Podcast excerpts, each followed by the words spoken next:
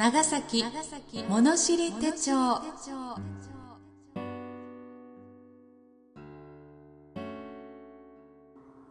今回は1974年以来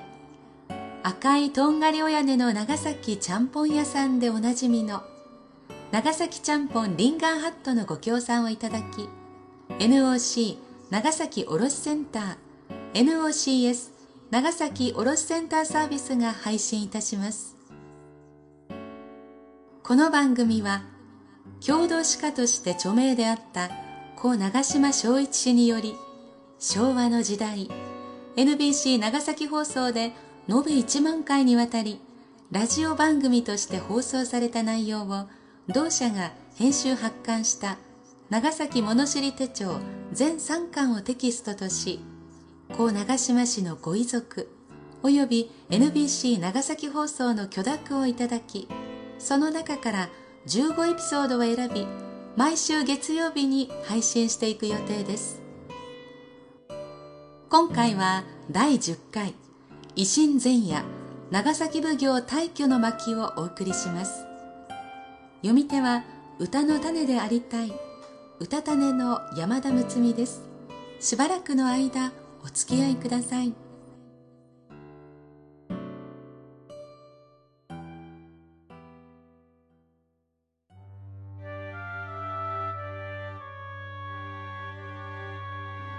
長崎奉行大挙慶応4年1868年正月14日。長崎の町は奉行所の引っ越しがあるというので寄ると触るとその噂で持ちきりであった。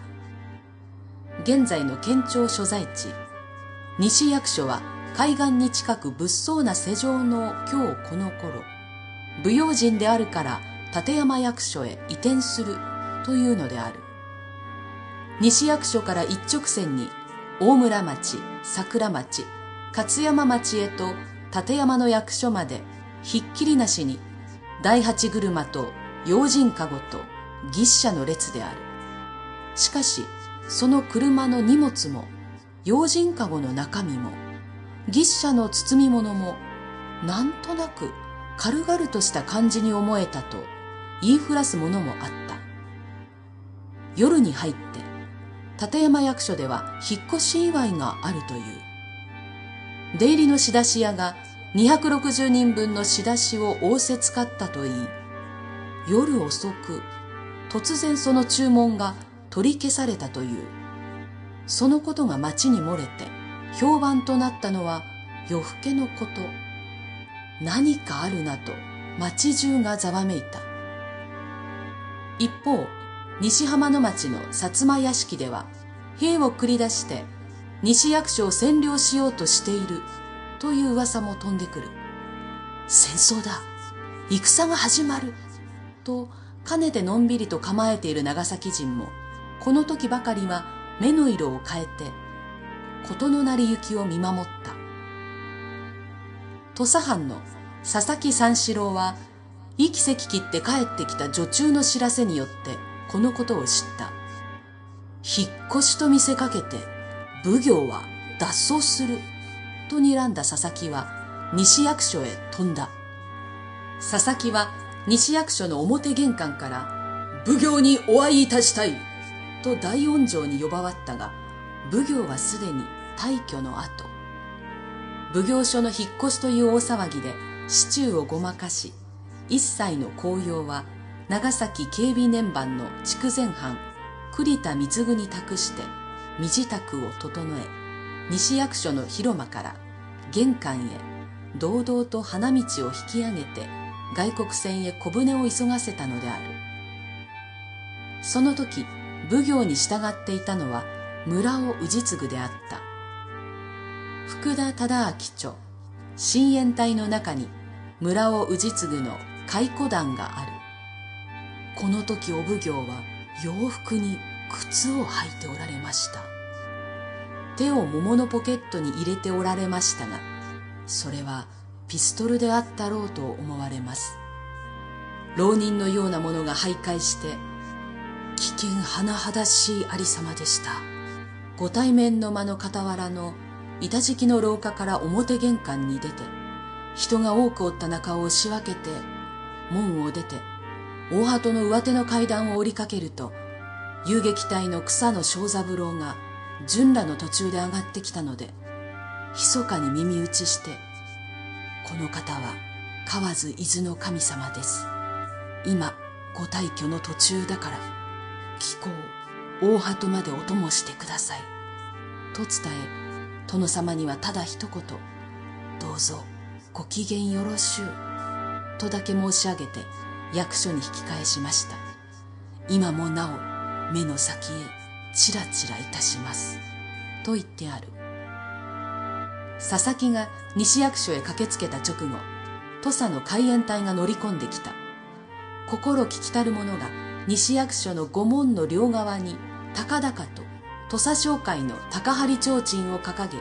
小銃を構えた保証が立った。松方助左衛門も来た。大隈弥太郎も来た。松方を追って薩摩藩川端半助が慌ただしく西役所の御門を入ろうとした。海援隊の関雄之助は、老石者と叫ぶと同時に銃の引き金を引いていた。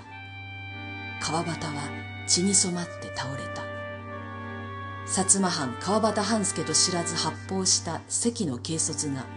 薩摩土佐両藩の感情のもつれとなっては、大事の前の生じ、関雄之助は善と多忙の身をもって責任を負って自陣した。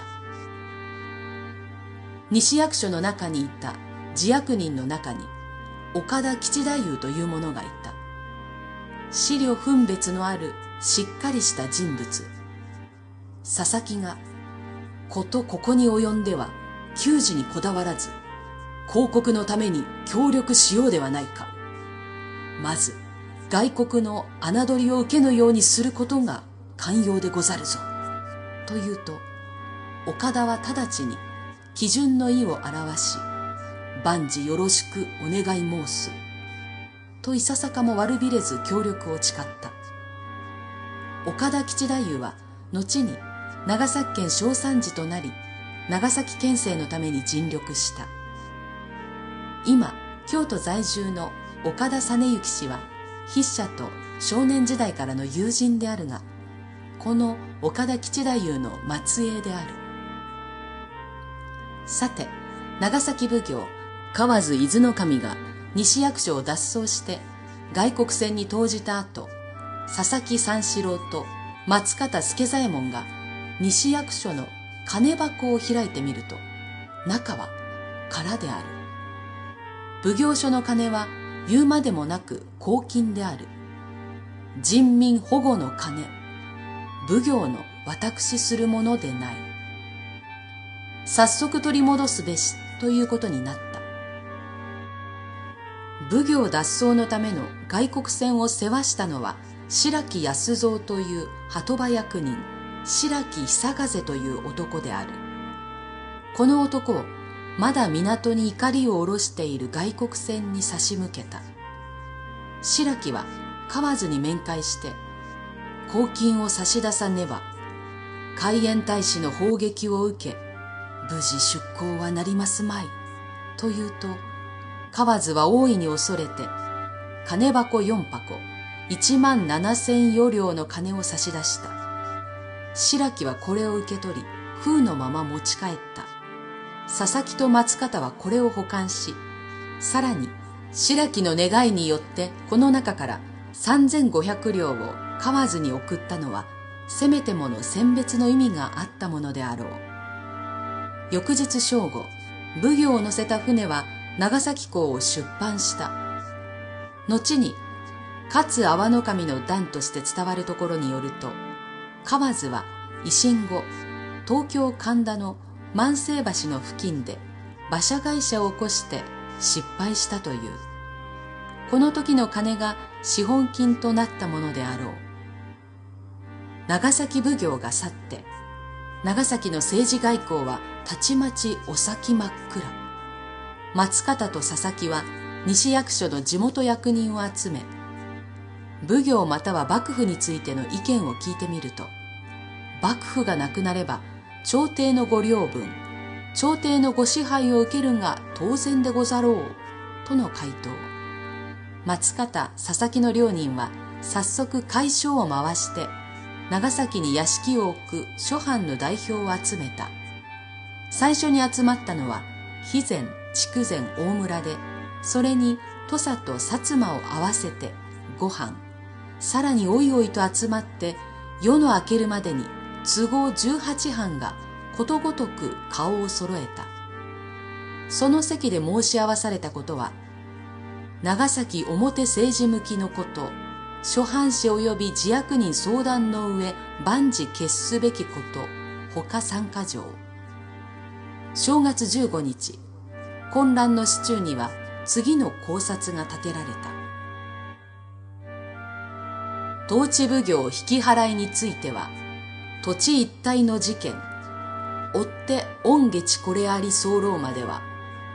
所持各藩並びに土地の役人祝儀の上万事西お役所において相決め候官。不説など申し触れず安心いたし商業愛営み申すべきこと。立つ正月。この頃どさくさに紛れて貧品と強奪事件が起こった。それに対してもお触れが出された。市中において押し入れ強盗などこれある趣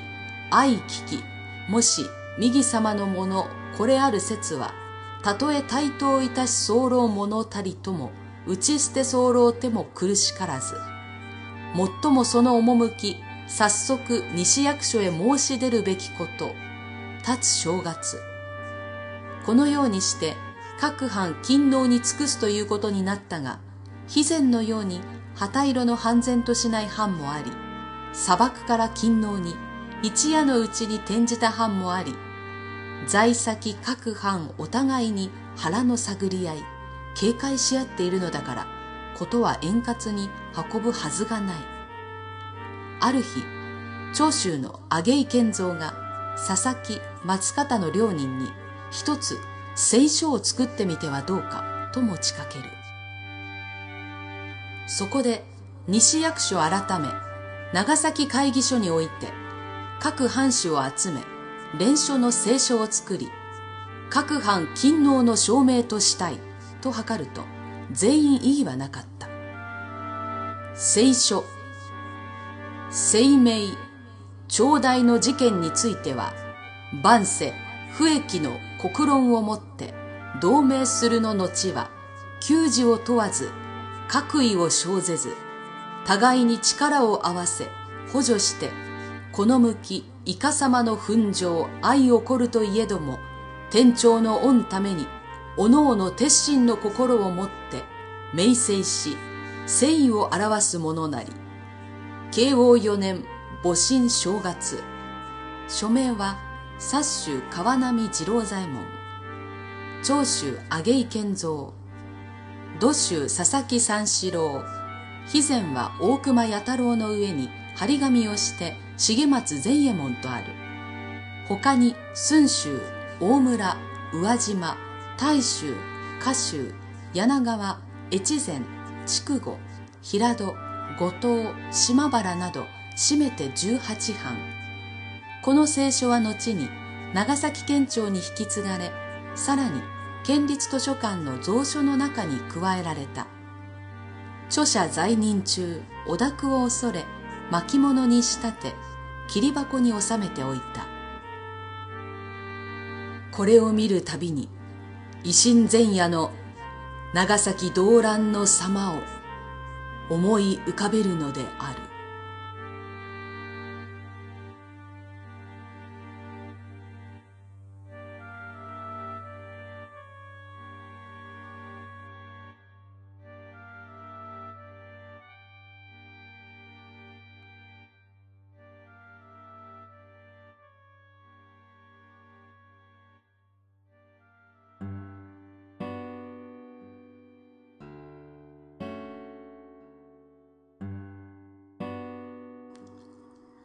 今回ご協賛のリンガーハットさんは長崎出身の企業として1974年の第1号店以来全国に500店近くの店舗を広げられナショナルチェーンとしてすっかりおなじみの会社です。すべてのお客様から愛され親しまれる世界一の長崎ちゃんぽん専門店になる。これを目指しているとのこと。すでにマスコミなどで報道されていますがアメリカやアジア地域への進出も果たされ美味しくてヘルシーな長崎ちゃんぽんを世界の日常食にすべく努力されております。携帯電話 PC から簡単に登録できるトクトククラブ。サイトを開設しておられお得なクーポンなどゲットできるようです。ぜひアクセスしてみてください。お手持ちの携帯電話で http コロンスラッシュスラッシュ moble.toku 数字の2アルファベットの club.jp スラッシュ。どうぞアクセスしてみてください。この番組は長崎の郷土の歴史を思い起こしていただく趣旨で今回を含め15回にわたって NOC 長崎卸団地 NOCS 長崎卸センターサービスが放送を予定しております。なおこの番組についてのご意見ご感想は NOCS 長崎卸センターサービスまでお願いいたします。次回は幕末騒乱の中坂本龍馬や岩崎弥太郎などの活躍した時代前半は亀山社中の活躍を。後半は亀山社中や海援隊との関わりも深い岩崎弥太郎のエピソードをそれぞれお送りいたします。お楽しみに。なお朗読本文には差別的と取られかねない部分を含むこともありますが著者には差別を助長する意図はなく内容が歴史的事象であることや著作された時期の状況やまた著者が個人であることを勘案し原作のまま朗読しております。ご了承ください。今回のこのお話は全く知りませんでした。長崎奉行所西役所。西役所の後は現在の長崎県庁になっています。長崎県庁は長崎市江戸町の小高い丘の上にあります。長崎開港から440年。この丘の下側に大鳩。大鳩にポルトガル船が接岸してこの方長崎を象徴する場所であり続けています。現在は遠く長崎郊外を望むことは難しいんですけれども当時はこの長崎の海はロンドンテムズ川に続いているという思いで勝海舟や坂本龍馬など若者たちは眺めたのでしょうか。浜の町側から県庁に登る石畳。敷き詰められた石のそれぞれの端がすり減って真ん中が盛り上がってちょっとヒールだと注意が必要なんですけれども。でもこの坂道って勝海舟や榎本武明や大隈重信や松本良順そう近代日本そのものだった人たちが歩いた小道でもあります。坂を登る息遣い汗の匂い潮騒潮の香りを運ぶこの風に乗って笑い声や口論が聞こえてきそうで幕末の若者たちの元気をもらえるような空気感があります。ぜひゆっくり長崎を歩いてみませんか？勇気と希望の深呼吸ができそうです。長崎ですから。この街でお待ちしています。ではまた次回までさようならうたた寝の山田睦美でした。